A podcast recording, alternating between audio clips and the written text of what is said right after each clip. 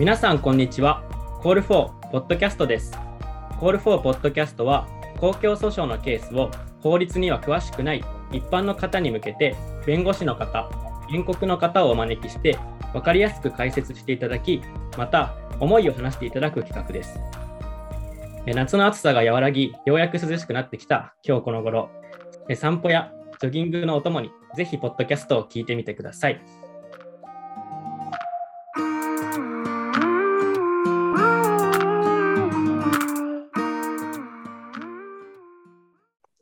さて、今回のテーマは、公安警察による市民運動の監視を許さない、市民の物言う自由を守るための訴訟です。MC は私、伊藤と、えー、前田でお送りします。よろしくお願いします。よろしくお願いします。そして、今回はこの訴訟についての解説をしていきます。解説は訴訟の担当弁護士である山本妙弁護士に行っていただきます。山本さん、本日はよろしくお願いします。よろしくお願いします。えっ、ー、と、私はですね、現在はあの富山県に事務所があるんですけれど、去年の4月までは、弁護士法人岐阜コラボ性能法律事務所という事務所で働いていました。はいはい、この岐阜コラボっていうのは、後で解説にも岐阜コラボ法律事務所という名前で登場します。よろしくお願いします。お願いします。また、原告の船田さんにもお越しいただいています。船田さん、本日はよろしくお願いします。船田です。よろしくお願いします。私が公安警察にずっと監視されていて、まあ、暴動を起こすとか、あるいはテロリストみたいな重要危険人物だったみたいなことになってしまって、えー、打たれた喧嘩は食わざるを得ないだろうということで裁判を起こしております、原告の一人です。よろしくお願いします。よろしくお願いします。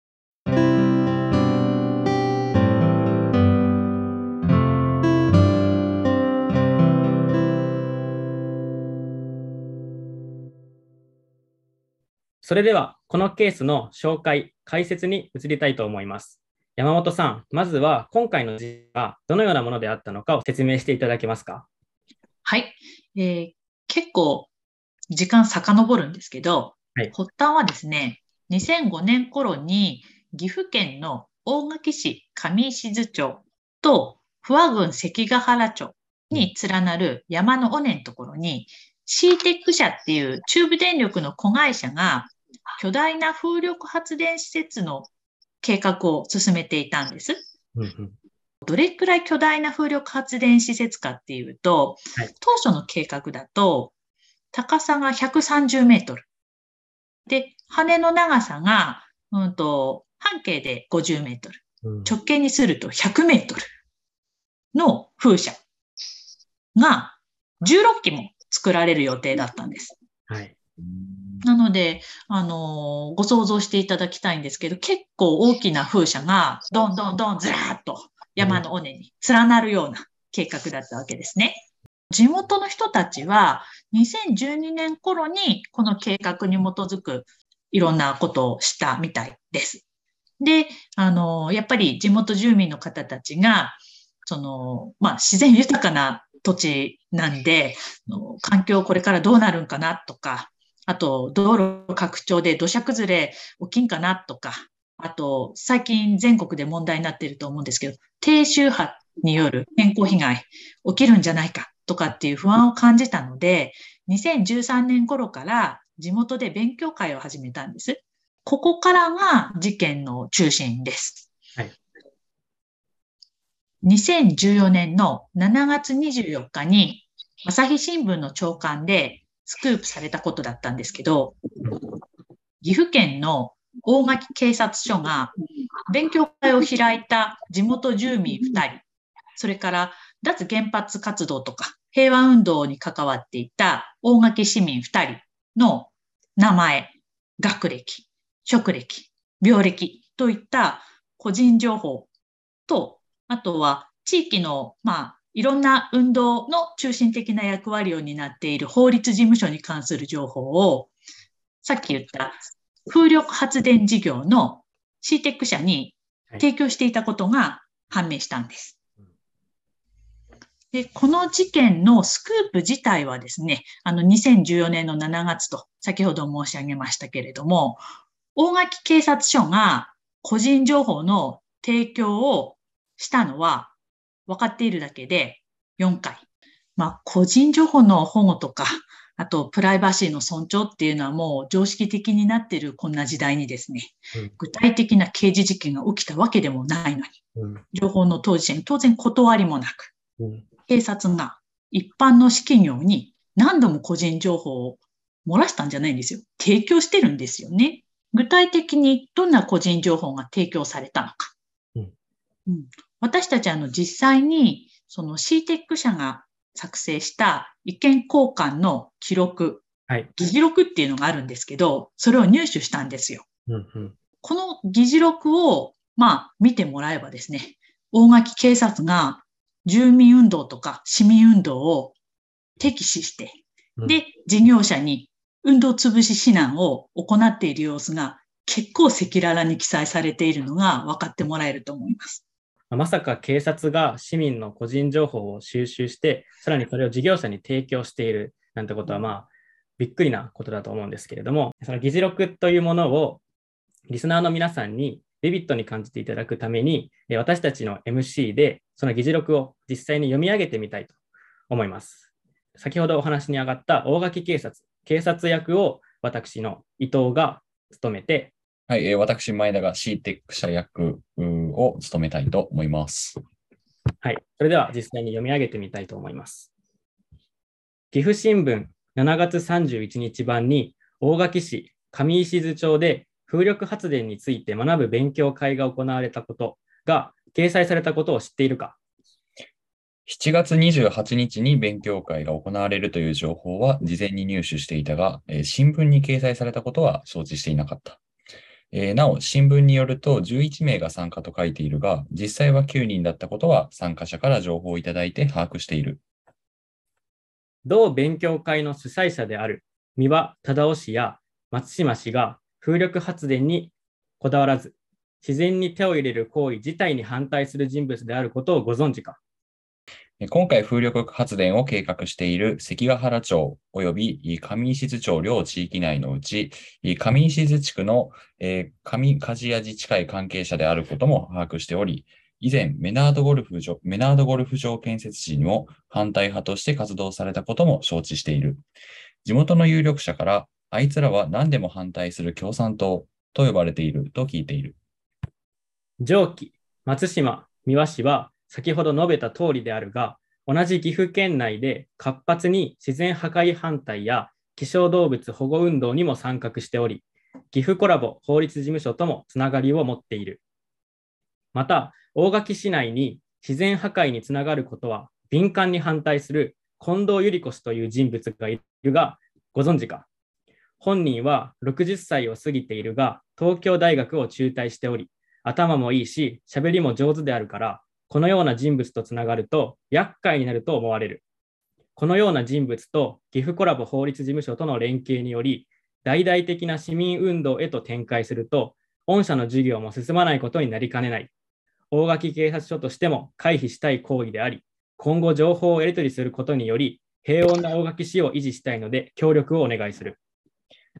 当社としても今後地元交渉を精力的に開始する予定であることから、いろいろな情報交換をお願いしたい。了解した。はい、以上のような、え、やり取りが警察と CTEC 社の間であったということで、え、今お聞きになっている皆さんがこれをどのように感じたのかというところもあると思うんですが、え、船田さん自身は今のやり取りを初めて知ったときにどんなふうに思いましたか？今のは、まあ、第1回目のなんですけど、これ4回続いていて、うん、私が、まあ、自分の名前が出てくるのは3回目の議事録になるんですけれど、あの、まあ、やっぱり警察がその民間の企業にね、こんな風にやってんのかっていうのは初めてこう知ることだったので、まあ、そこにまた、あの、個人名がたくさん出てくるし、警察の方がそんなことをこう、民間会社を呼びつけてやるのかっていうことにちょっと驚きを感じました。そうですね。はい。山本弁護士はこの訴訟を受けて、え今のやり取りを初めて知ったときにはどんなふうに思いましたか？そうですね。警察っていうのは刑事事件が起きた時にはですね、いろんなルールをちゃんと守りながら、しかし犯罪を解明する。犯人を捕まえていく。っていう権力的な業務を行っているわけです。当然、法的な規制がしっかりと及んでいるはずの組織。うん、なのに、こんなことを平気でやっているんかいと。しかも、漏洩じゃない。漏れてない。わざわざやっている。うん、警察署に呼びつけてやっている。正直びっくりしましたね。うん、そうですね。まさかということで、驚きがあの本当に強いなと、初めて僕もしたときに思いました。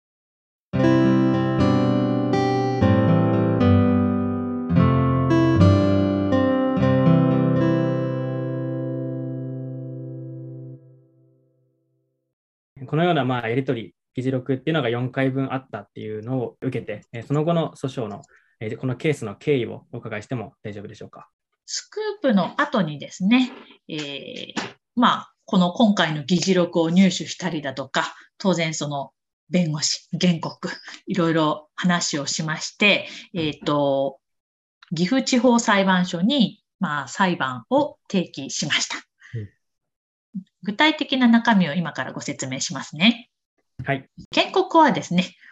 今回スクープで分かったように、個人情報を勝手に警察に提供された4人です。で、請求は2つあるんですね。えっ、ー、と、1つ目。警察が情報を提供するってことは、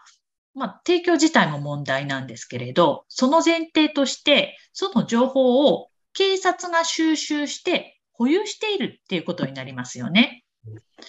ですから私たちは警察の個人情報の提供はもちろんですけれど、それだけじゃなくて、警察が個人情報を収集していたこと、保有していたことも違法だと考えているんです。で、警察の違法な個人情報の収集、保有、提供で原告のプライバシーや思想良心の自由、表現の自由などが侵害されたのだから、慰謝料を支払えと主張しています。これが請求の一つ目です。で、この請求をもうちょっと詳しく言っていきますと、はい、警察が個人情報の収集をするときには、そのターゲットを監視する。まあ、注目していろいろこそこそと情報を集める。ですから、その時点でターゲットのプライバシーっていうのは侵害されていますよね。それから、今回の情報収集、保有、提供は、原告の思想信条とか運動に着目してされていますから、思想良心の問題にもなります。はい、それから、こんなことが行われているってなれば、勉強会を開いたりとか、運動したりとか、誰に何人を喋っていいのかっていうことですらですね、いつ監視されているのかわからないって思って、ビクビクしながらすることになるかもしれませんよね。はい、その意味では、表現の自由の問題にもなってくると思っています。これが一つ目ですね。それから二つ目。実際に情報の当事者に警察が企業への情報を提供しているんですから、警察の中に原告たちの個人情報がある限りは、いつまた同じことが繰り返されるか分かりませんよね。うん、うん、ですから、私たちは警察にある原告の個人情報を抹消しろとも主張しています。これが請求の2つ目ですね。はい。うん、で、まあ、これらの請求に関してなんですけれど、まあ、警察がこんなですね、個人情報の収集とか保有とか提供のびっくり行為をですね、やっているわけですけれども、この行為には具体的詳細な法的根拠っていうのはないんですよね。うん、うん、あえて言えば、警察法2条1項っていう条文があるんですけれど、とっても抽象的な条文なんです。具体的にどういう時に情報を収集していいとか、そういうことは書いてないです。すんごい抽象的。抽象的な条文だけで今回やったようなことができるっていうふうになるんだったらですね、警察は自分たちがターゲットって決めた個人の情報を収集したり保有したり提供したりっていうの好きなようにできるようになる恐れっていうのはあると思うんです。だから具体的詳細な法的根拠がないのに警察が監視するのは違法だという主張をさっきの2つの請求の中でしています。今お話しいただいたような請求をしていて、え実はこのケースはすでに地裁判決が出ていて、そこでは一部勝訴判決が出ています。ま一部は勝訴しているということなんですが、えここではどのような点で主張が認められたのでしょうか？請求の一つ目についてなんですけれど、まあ、慰謝料に関してですね、1人当たり55万円を任用するという、えー、大変その、この種の事件では、高額な慰謝料が認められました。その請求を、まあ、認めた理由としてですね、個人の私生活上の自由の一つとして、何人も個人に関する情報を第三者に乱りに提供されない自由っていうのを第一審の地方裁判所は認めてくれました。うん、そしてこのような利益または権利は人格権の一つであるプライバシーとして不法行為上法的保護に値すると。だから、大垣警察は原告らのプライバシー情報を第三者に提供でない自由を侵害したものと認められると。したがって、本件情報提供は国家賠償法上違法である。っていうふうに言ってくれたんです。情報提供については、大変その高額な 請求を認めてくれたんですけれど、他方で個人情報の収集、保有については、請求は認めてくれなかったんですよね。ここがなかなか難しいところだったなというふうに思います。しかしですね、うんとまあ、提供だけではあるんだけれども、大垣警察の行為を結構地方裁判所は辛辣に、えーと、非難していてですね、大垣警察は自ら情報交換の機会を設けることを提案するなどし、必要性がないのに積極的かつ意図的にかつ複数回にわたり継続的に CTEC 社に提供したものであり、かかる情報提供の具体的対応は悪質と言わざるを得ない。ここまで言ってくれました。そこは評価していいところなんじゃないかなというふうに思っています。他方で、うん、個人情報の収集と保有に関しても、当然私たちは違法性を認めてほしいというふうに思っています。それから、二つ目の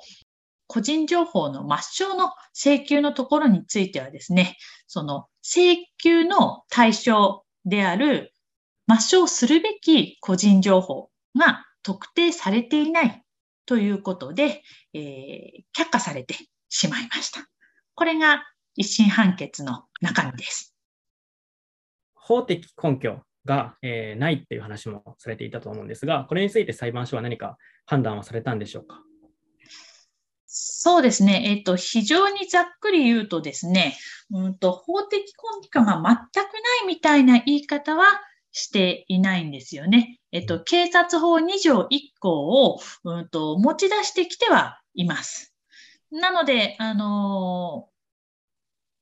まあ、全く法的根拠がないという言い方はしていませんけれども、具体的な法的根拠がないといったような話は判決の中にも出てきました。なるほど。地裁判決では、提供行為は違法というふうに判断されましたが、保有と収集については、え違法というふうには判断されませんでした。このように判断が分かれたのは、必要性、このような行為が必要であるかっていうところについて裁判所の判断が違ったのじゃないかっていうふうに考えるんですけれども、この点、必要性について裁判所はどのように言っていたんでしょうか？情報提供のところではですね、情報交換を大垣警察署と CTEC 社がしている時期に、原告らの活動により、公共の安全や秩序の維持に危害が及ぼされる危険性は、抽象的に生じていたとは言えないということから、うんと、情報提供の必要性っていうのは、まあ、否定されたわけです。しかしですね、えっ、ー、と、その前の段階の集の段階では、抽象的には公共の安全と秩序の維持を害するような事態に発展する危険性はないとは言えないというふうに言って、原告たちの活動歴などに注目して、まあ、こういう人たちなので、抽象的には、まあ、その、危険性はないとは言えないというふうに言った。で、そこから情報収集などの必要性について認めたということなんですね。なので、その同じ方向を対しているのに、うんと情報提供の時には、まあ、必要性を、まあ、認めない。で、えー、収集等の時には必要性は、まあ、認めたというところがどうかなって思うのと、それから、あの、原告の活動歴に照らしてですね、収集などのところは必要性を認めているわけですよね。で、じゃあ原告がですね、例えばテロを目論んだとかですね、そういう危険な行為をやっているかといえば、そんなことはなくって、勉強会をしたりとか、市民運動を平穏にやっていたりとか、そういったことをしている。つまり、憲法上の権利を行使しているだけなわけですから、うん、それなのにこんな危険性を認めていいのかというところが問題だなというふうに思っています。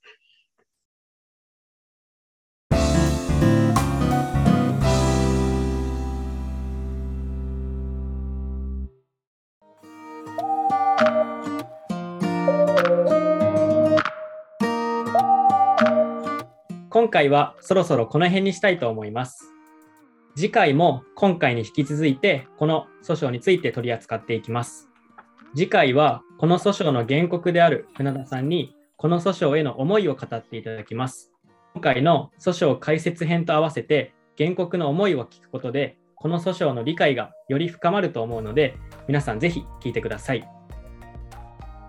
本ケースの次回期日は2022年11月16日水曜日の14時から名古屋高裁で行われます。リスナーの皆さんもぜひご注目ください。